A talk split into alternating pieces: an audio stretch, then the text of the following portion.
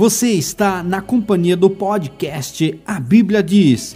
Seja bem-vindo e vamos lá para mais um estudo. Nossa fé, nosso amor, nosso carinho. Hoje nosso tema, o resumo da história política da Terra. Você sabia, meu amigo, minha amiga, que a história política da Terra está registrada nas Escrituras já? Sim, a história política da Terra. E esta profecia da qual nós vamos estudar foi revelada ao profeta Daniel há mais de 2.600 anos. E nesta profecia nós temos a história da terra resumida e as coisas que irão acontecer em nossos dias. Quem irá governar esse mundo? Quem? Quem irá governar esse mundo? Virá mesmo o anticristo para dominar o mundo? Há espaço na profecia para isso? Ou uma nação poderosa governará o mundo? O que diz as Escrituras a este respeito? O que diz? Qual será, meu amigo, o último governo mundial sobre a Terra? Será que o último governo mundial é o governo do Anticristo sobre a Terra? Vamos ver isso. No capítulo 7 de Daniel, quero registrar isso, temos a história política e religiosa da Terra. No capítulo 2, nós temos a história política simplesmente da Terra. Já no capítulo 7, nós temos a história política e religiosa. Dê uma olhadinha nisso, você vai achar interessante. Vamos então, nesse momento, fazer a leitura no livro do profeta Daniel, no capítulo 2, versículo 1. Nosso irmão Daniel, o profeta, diz assim: Ora, no segundo ano do reinado de Nabucodonosor, teve esse um sonho, Nabucodonosor teve sonho, e seu espírito se perturbou e passou-lhe o sono. Nabucodonosor ficou perturbado. Então, versículo 2 e 3, o rei mandou chamar todos os magos e encantadores e adivinhadores e os caldeus para que declarasse ao rei o seu sonho. E eles vieram e se apresentaram diante do rei. E o rei disse: Tive um sonho, e para saber o sonho está perturbado o meu espírito. Os magos e os encantadores, os adivinhos e os caldeus deram ao rei a interpretação do sonho, meu amigo, será? Ele mandou chamar os magos, os encantadores, os adivinhos, né? Para interpretar. No verso 10, vamos ler: Respondeu os caldeus na presença do rei e disseram: Não há ninguém sobre a terra que possa cumprir a palavra do rei. Pois nenhum rei, por grande ou poderoso que fosse, tem exigido coisa semelhante de algum mago ou encantador ou caldeu. Ouça o versículo 12 e 13 e veja qual foi a reação do rei diante desta resposta. Disseram que o que o rei estava exigindo era muito. Então o rei ficou muito irado, irou-se, enfureceu, ordenou que matasse a todos os sábios de Babilônia. Saiu, pois, o decreto da parte do rei, segundo o qual deviam ser mortos os sábios e buscaram a Daniel e aos seus companheiros para que fossem mortos, porque Daniel era um dos sábios de Babilônia e os seus amigos. Quando Daniel ficou sabendo do decreto que determinava a morte dele com os amigos e de todos os sábios e encantadores, o que fez Daniel? O verso 16 diz assim: Daniel se apresentou diante do rei e pediu-lhe que designasse o prazo, um prazo para que desse ao rei a interpretação. No verso 17 e 18, então Daniel foi para casa fez saber o caso a Ananias, Misael e a Azarias. Seus companheiros, Daniel disse: Olha, há um decreto o qual pede a nossa morte. Vamos pedir misericórdia ao Deus do céu sobre esse mistério, a fim de que nós não morramos com o resto dos sábios de Babilônia. Daniel convidou os amigos a orarem, a buscar ao Senhor nosso Deus. E é isso, meu amigo, quando há dificuldade, quando não temos certeza sobre algo, devemos orarmos ao nosso Deus. Vamos ver o que aconteceu? No verso 19: Então foi revelado o mistério a Daniel, numa visão de noite, pelo que Daniel louvou ao Deus do céu. E no verso 20 e 22, disse Daniel: Seja bendito o nome de Deus para todo sempre, porque são dele, é de Deus a sabedoria e a força. Ele revela, Deus revela o profundo e o escondido, conhece o que está em trevas e com ele mora a luz, graças a Deus. Então Daniel foi introduzido diante do rei e disse: no verso 31. Tu, ó rei, na visão olhasse, e eis uma grande estátua.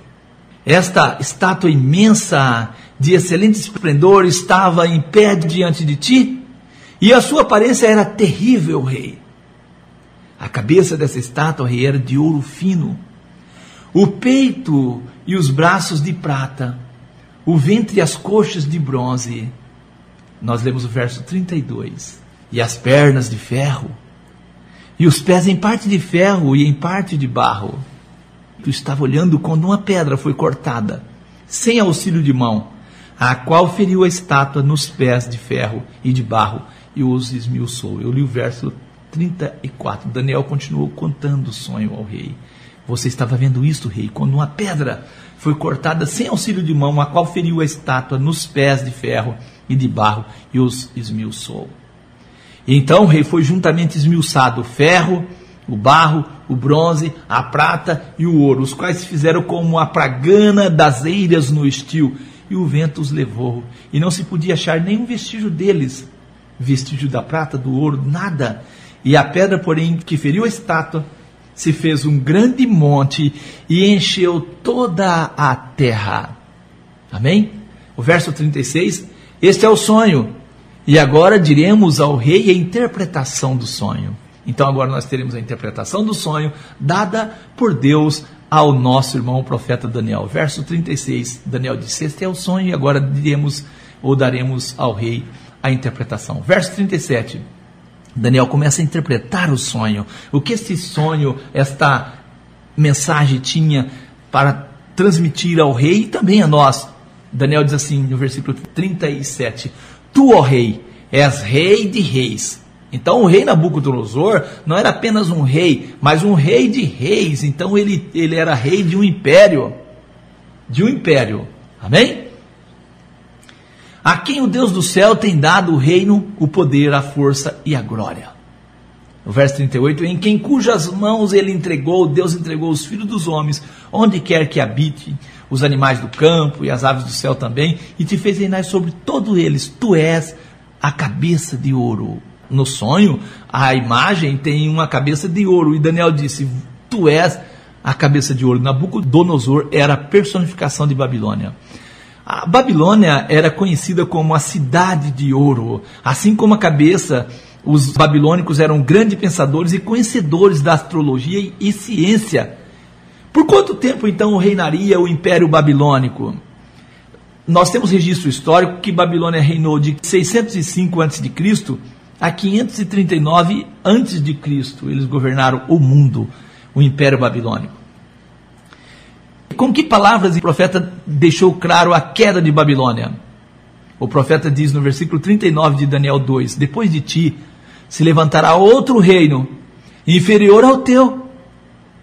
Se levantaria um outro reino inferior ao de Nabucodonosor. Um terceiro reino se levantará de bronze, o qual terá domínio sobre toda a terra. Daniel fala o reino Babilônia, representado pela cabeça de ouro, depois um reino inferior ao teu, que é o representado pelos peitos de, de prata, e depois um reino de bronze, o qual terá domínio sobre toda a terra. Então assim vemos que, como os metais vão se inferiorizando, o mesmo acontece com os impérios também. Que império então sucedeu o Império Babilônico? Os medos e os persas conquistaram a Babilônia em 538 a.C. Exatamente como a imagem tinha dois braços, o império seguinte foi uma aliança entre os medos e persas.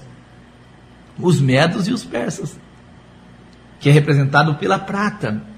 Eles eram os medos e os persas hábeis com as mãos e especialistas em trabalhos manuais e construção, né? Por quanto tempo então o Império Medo e Persa dominaria o mundo? De 539 a 331 a.C. Governaria por um espaço de tempo bom. Se você ler os anais históricos, você vai encontrar isso. Por quem foi conquistado o Império Medos e Persas? O Império Medo e Persa foi conquistado em 333 a.C. pela Grécia. Império Grego, que é representado pelo bronze. E por que esse império é comparado, meu amigo, pelo ventre e coxas da estátua? Deus comparou os gregos ao ventre por ser eles um povo hedonista, sempre em busca de prazer, simbolizados aqui pelo ventre e os desejos da carne. Por isso, eles é representado pelo ventre e também é, pelo bronze. Por quanto tempo os gregos dominariam o mundo? O Império Grego dominou o mundo de 331 a 168 antes de Cristo. O verso 40, olha o que o verso 40 diz, que é interessante. Haverá um quarto reino, forte como o ferro. Porquanto o ferro esmiuça e quebra tudo. Como o ferro quebra todas as coisas, assim ele quebrantará e esmiuçará. Qual foi o império seguinte então? Roma foi o império seguinte, simbolizado pelas duas pernas de ferro da imagem. É isso? Foi o mais forte de todos, governou o mundo com mãos de ferro. Assim como as duas pernas, o império era dividido em ocidental e oriental. E também com as duas pernas, os romanos marchavam bastante. As pernas é a parte mais longa do corpo. E de todos os impérios, meu amigo, que governou o mundo, Roma foi o que governou por mais tempo. Por quantos anos governou Roma o mundo? Roma governou de 168 a.C. a 476 depois de Cristo. Se você ler a história, você vai encontrar que o Império Romano ele, ele, ele perde força quando há a divisão dele, quando os bárbaros invadem o Império Romano e dividem o Império Romano. Essa invasão dos bárbaros dá origem aos países europeus como nós conhecemos hoje. Isso é interessante, não é? Então nós temos Babilônia, cabeça de ouro, a Pérsia, representada pela prata aqui, pelo, pelo o peito e os braços da imagem. Nós temos aqui a Grécia representada pelo bronze, que é o ventre da imagem, e temos Roma representada pelas pernas. E nós temos algo interessante que as escrituras falam também, que é os pés em parte de barro e em parte de ferro. Vamos recapitular aqui. Daniel 2, nós temos quatro metais: ouro, prata, bronze e ferro. Você vai vendo que os metais vão se inferiorizando: ouro, prata, bronze e ferro. E em Daniel 7 nós temos esses mesmos reinos representados por animais. Quatro animais: um animal terrível e espantoso: leopardo, urso e leão. E depois nós temos a divisão representada pelos chifres na cabeça do animal terrível e espantoso, que a Bíblia fala no capítulo 7 de Daniel, o qual tem sete cabeças e dez chifres. E os dez chifres representam a divisão do Império Romano mesmo. Que importante revelação nos traz então os versos 41, 42 e 43. Vamos ver? O verso 41. Quanto ao que viste dos pés e dos dedos em parte de barro, Daniel está falando com Nabucodonosor, em parte de barro de oleiro e em parte de ferro, isso será um reino dividido, viu como eu falei? A divisão do Império Romano, dividido. Contudo, haverá nele alguma coisa de firmeza do ferro pois que viste o ferro misturado com o quê? Com o barro de lodo. O verso 42: E como os dedos dos pés eram em parte de barro, assim por uma parte o reino será forte, por outra parte será frágil. Nós temos aqui a história política da terra. Nós temos quatro nações governando o mundo. E depois nós temos a divisão do último império, que é o Império Romano, em que surgem as nações da Europa. E nós sabemos que as nações da Europa foram as nações que explorou, que colonizaram, é isso que fala. Colonizaram as outras terras que existiam. Quando descobriram outros países por lá de cá, diziam que descobriram o novo mundo, porque para eles era só a Europa, a terra só existia daquele jeito. Quando os homens encontraram capacidade para navegar com segurança nos mares, eles enfrentaram os mares e acabaram chegando em outros lugares, como chegaram ao Brasil. Aqui no Brasil foram os portugueses, que é representado por uma dessas nações. Mas vamos continuar a história. Entre os anos 351 e 476, Roma foi invadida pelos povos bárbaros do norte da Europa e dessas invasões surgiram dez reinos separados, a saber, olha, os alamos, os burgudos, os suevos, os anglo-saxões, os visigodos, os lombardos, os érolos, os vândalos e os ostrogodos. Esses últimos três reinos foram destruídos em 493 a 538 depois de Cristo. Os outros sete formam as atuais nações da Europa como nós conhecemos. Então vamos entender que nações são essas. Os anglo-saxões, eles são a Inglaterra hoje. Foram os povos que deram origem à Inglaterra. Os alamos, a Alemanha, foram os povos que deram origem à Alemanha. Os francos, a França. E depois nós temos o burgudo, Suíça, o suevo, Portugal, e os vândalos, a Itália, e os visigodos, a Espanha. Você viu como a Bíblia conta a história? Bem clara. E os lombardos e os érulos e os ostrogodos foram os que foram destruídos. Interessante que o profeta Daniel, no capítulo 7, fala desses três reinos que seriam destruídos. E destruído por um poder religioso. Isso que é interessante. Por um exército de um poder religioso. Porque em Daniel 7 nós temos a história religiosa e política da terra. Você sabia, você sabe disso, que a maioria dos países do chamado Novo Mundo foram colonizados por uma das sete nações. Isso é interessante, tá? Ligar-se-ão esses reinos algum dia. Ah, hoje se pregar, haverá um reino mundial do anticristo, né, que vai governar o mundo todo. Será que isso é verdade? Há espaço na profecia para isso? Você viu como a Bíblia conta a história? bem clara. E os lombardos e os eros e os ostrogodos foram os que foram destruídos. Interessante que o profeta Daniel, no capítulo 7, fala desses três reinos que seriam destruídos. E destruído por um poder religioso. Isso que é interessante, por um exército de um poder religioso. Porque em Daniel 7 nós temos a história religiosa e política da terra. Você sabia, você sabe disso, que a maioria dos países do chamado Novo Mundo foram colonizados por uma das sete nações. Isso é interessante, tá? Ligar-se-ão esses reinos algum dia. Ah, hoje se pregar, haverá um reino mundial do anticristo né, que vai governar o mundo todo. Será que isso é verdade? Há espaço na profecia para isso? Verso 43 diz assim: Quanto ao que viste do ferro misturado com barro de lodo, misturar-se-ão pelo casamento. Mas não se ligarão um ao outro, assim como o ferro não se mistura com o barro. Nós sabemos que as nações da Europa fizeram várias alianças por meio de casamentos. Vou repetir: as nações da Europa fizeram ligações ali políticas por meio de casamento, mas não conseguiram unir-se, porque não há espaço para uma unificação e a criação de um império mundial. O próximo império mundial, o próximo governo mundial que irá governar a terra é o governo do nosso Senhor Jesus o Cristo. Louvado seja Deus. E é isso que os profetas falam. Não haverá o governo de um anticristo na terra. Olha, eu, eu vou dizer que houve tentativas no sentido de unificar estes reinos. Houve. Você pode ler a história. Você vai encontrar entre os que inspiraram a unificação é, dos Estados europeus, podemos mencionar aqui Carlos Magno, no século VIII, Carlos V, no século XVI, Luís XIV do século XVII, Napoleão Bonaparte do século XIX e Kaiser Guilherme e Adolfo Hitler no século XX. Esses homens fizeram tudo, tudo de tudo para tentar unificar os reinos e criar um império mundial, mas não conseguiram. A profecia diz: misturar-se-ão com sementes humanas, quer dizer, por meio de casamento, mas não se ligarão um ao outro, assim como o ferro não se mistura com barro. Então, o próximo governo que nós teremos na terra, meu amigo, sem dúvida nenhuma, é o governo de Cristo, do nosso Senhor Jesus. Este governo que nós oramos todos os dias, venha o teu reino, seja feita a tua vontade, na terra como ela é feita nos céus. Prega que haverá um governo do anticristo, que as nações vão se juntar, vai criar uns blocos econômicos e que vai governar o mundo. Não há espaço na Bíblia, na profecia para isso. O verso 44 diz assim: mas nos dias desses reis, desses reis que causaram divisão, que colonizaram vários países, que exploraram vários povos, que dizimaram várias tradições e culturas, nos dias desses reis, o Deus do céu levantará um reino que não será jamais destruído, nem passará a soberania desse reino a outro povo, mas esse reino, que é o reino de Cristo, esmiuçará, consumirá todos esses reinos e será estabelecido para sempre. Graças a Deus será estabelecido para sempre. Da maneira como viste, versículo 45, que do monte foi cortada uma pedra sem mão, e ela, essa pedra esmiuçou o ferro. Lembra qual que é o ferro? O ferro é Roma. O bronze, o bronze é a Grécia. O barro e a prata. O barro é divisão das nações da Europa. A prata, os médios e o persa. E o ouro, Babilônia. O Deus grande fez saber ao rei o que há de ser depois disso. Certo é o sonho, Daniel diz, e fiel é a sua interpretação.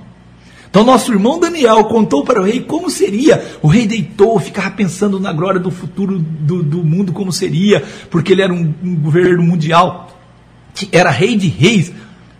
E ele tentou ali, ficou pensando e teve esse sonho, não pôde interpretar. E nosso irmão Daniel, o profeta, foi ali levado à presença do rei e conseguiu dar a interpretação ao, ao, rei do seu sonho. Meu amigo, minha amiga, põe esperança em Deus, põe esperança nas profecias, põe esperança no que Deus diz, não põe esperança nos governos de homens. Os governos dos homens não dará solução ao mundo. Vários homens tentaram unificar o mundo, tentaram criar um governo mundial e não conseguiram. E homem nenhum dará jeito ao que está posto por aí, porque Deus tem o controle de todas as coisas. A pedra, o que simboliza a pedra? Esta pedra, meu amigo, representa o reino vindouro de Cristo que será implantado sobre a terra e o seu domínio será de mar a mar, a sua extensão será universal, como o Salmo 72 coloca para nós. Todos os povos se renderão a esse domínio e a paz será finalmente estabelecida, como diz o profeta Isaías no capítulo 2, versículo 2 ao 5. E a implantação desse reino será através da força, terá que destruir os reinos terrenos e governos da terra, como está escrito no Apocalipse 11, versículo 15 ao 18. Nesse tempo, os santos possuirão o reino e a majestade dos reinos, como está em Daniel 7, versículo 26 ao 29. No verso 47 do capítulo 2 de Daniel, ele diz: Respondeu o rei, Olha o que respondeu o rei a Daniel e disse: Certamente o rei Nabucodonosor disse: O vosso Deus é Deus dos deuses e Senhor dos reis e revelador dos segredos, pois pudesse revelar este segredo. Nabucodonosor ficou espantado e disse para Daniel que o Deus de Daniel era o Deus dos deuses e era o Senhor dos reis o Senhor dos Reis. Como eu disse, meu amigo, se você ler Daniel 7, versículo 1 a seguir, você vai ter a história política e religiosa da terra. Eu não tenho dúvida que Deus, o nosso Deus, ele implantará um governo neste mundo, um governo justo, um governo perfeito. Olha, se você quer entender as profecias, preste atenção nos símbolos das profecias. Bestas, o que são bestas na Bíblia? Bestas são reinos e poderes políticos, conforme Daniel 7, versículo 17 e 23. Chifres e cabeça é divisão de poderes políticos, conforme Daniel 7, versículo 24 e Daniel 8 e 22. E asas? Asas é velocidade de conquista, Apocalipse 12, versículo 14, Jeremias 48, versículo 9. E ventos, o que é ventos? Ventos são guerras e batalhas, conforme Jeremias 49, versículo 35 ao 37. E mar, mar são multidões de pessoas, povos e nações, conforme Apocalipse 17, versículo 1 e o versículo 15. Estes símbolos ajudam você a entender as profecias. Então, quando você lê capítulo 13 de Apocalipse, e vi subir do mar uma besta, é um reino é um poder que está surgindo da terra. É um poder. Então é esta a história da terra. Esta é a história da terra. Não tem como acreditarmos em algo diferente. Não tem como acreditarmos em algo diferente. E nós pomos esperança nesse rei. Graças a Deus, é esta nossa esperança. Por isso oramos: venha o teu reino. É esta oração, meu amigo, que nós devemos fazer. É esta oração. Interessante que em Daniel capítulo 7, versículo 8, Daniel fala que da cabeça, quer dizer, de um governo do império mundial desse do qual é a Bíblia fala, as Escrituras falam, um animal terrível e espantoso, fala que surgiria uma ponta pequena, né? E esta ponta pequena, esta ponta pequena é representada pelo poder religioso na terra, não é isto? Poder religioso. Então, no capítulo 7 de Daniel, nós temos a história política e religiosa da terra. E você sabe, meu amigo, que da política surgiu uma igreja que dominou também o mundo. Isso é bíblico. E se você não quiser acreditar no que eu estou falando, no que as Escrituras falam, Leia a história e você vai encontrar. Tanto é que uma igreja até hoje leva o nome de Roma. Até hoje, nos nossos dias, ainda leva o nome de Roma. Eu pergunto, Jesus tinha o que a ver com Roma? Qual era a ligação de Jesus com Roma? Não tinha ligação nenhuma. Qual a ligação dos apóstolos com Roma? Nenhuma. Mas infelizmente é isso que acontece. Meu amigo, que Deus possa te abençoar, que Deus possa te dar graça e paz em nome de Jesus. Que Deus possa te dar força Quero trazer aqui característica da ponta pequena. A, a ponta pequena se trata de um, de um rei ou reino, conforme Daniel 7,24. Aparece no cenário político após o surgimento dos dez chifres, isto é, depois da queda do Império Romano em 476 e do estabelecimento dos povos germânicos.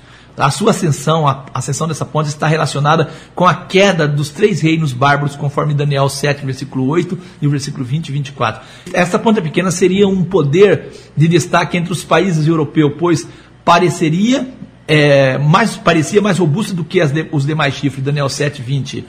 Seria um poder, é, um poder perseguidor, conforme Daniel 7, versículo 21 e 25. Se trata de um poder religioso, mas perseguidor tentaria mudar os tempos e a própria lei de Deus, conforme Daniel 7,25. O seu poder duraria um tempo e dois tempos e metade de um tempo, que, em termos proféticos, representa 1.260 anos. Foi justamente o tempo em que este governou o mundo, conforme Daniel 7, versículo 25, e Apocalipse 12, versículo 6 e 12, e Números 14 e 34. Seria um poder insolente e blasfêmio. Que Deus possa te abençoar, meu amigo, minha amiga. Nós damos graças ao nosso Deus, porque nada para o nosso Deus está encoberto. Tudo está patente e revelado aos olhos daqueles que querem e buscam conhecer as profecias bíblicas. Eu digo para você: procure se informar a respeito do reino de Deus. Procure. O tema central da mensagem do nosso Senhor Jesus era o reino de Deus. Graças a Deus. Louvado seja Deus. Quero deixar o meu WhatsApp. Meu WhatsApp é 991 39 0809 991 39 0809 991 39 0809 esse é o nosso WhatsApp. Nós iremos orarmos ao Senhor nosso Deus em nome de Jesus. Querido Deus, eterno e soberano Pai, Criador dos céus e da terra, Deus e Pai do nosso Senhor e Salvador Jesus Cristo. Te dou graças por por meio da revelação que o Senhor tem dado, Deus que dá aos teus servos, os profetas, a qual tem chegado aos nossos corações. Te agradeço no nome do santo do nosso Senhor Jesus, te dou graças por esta oportunidade de estar nesta emissora, mais uma vez levando a tua palavra com verdade, conforme o Senhor falou por boca dos seus santos profetas, conforme o testemunho dos nossos irmãos que deixaram seus registros nas escrituras sagradas. Te louvo, Deus querido, porque o Senhor tem sido bondoso misericordioso. Eu ponho minha esperança no reino de Cristo. Eu oro, venha o teu reino para que na terra seja feita a tua vontade, como ela é feita nos céus. Te agradeço por tudo no nome santo de Jesus. Apresento neste momento os pedidos de oração, ó Deus que dê em suas santas mãos, estendo suas mãos sobre cada pessoa.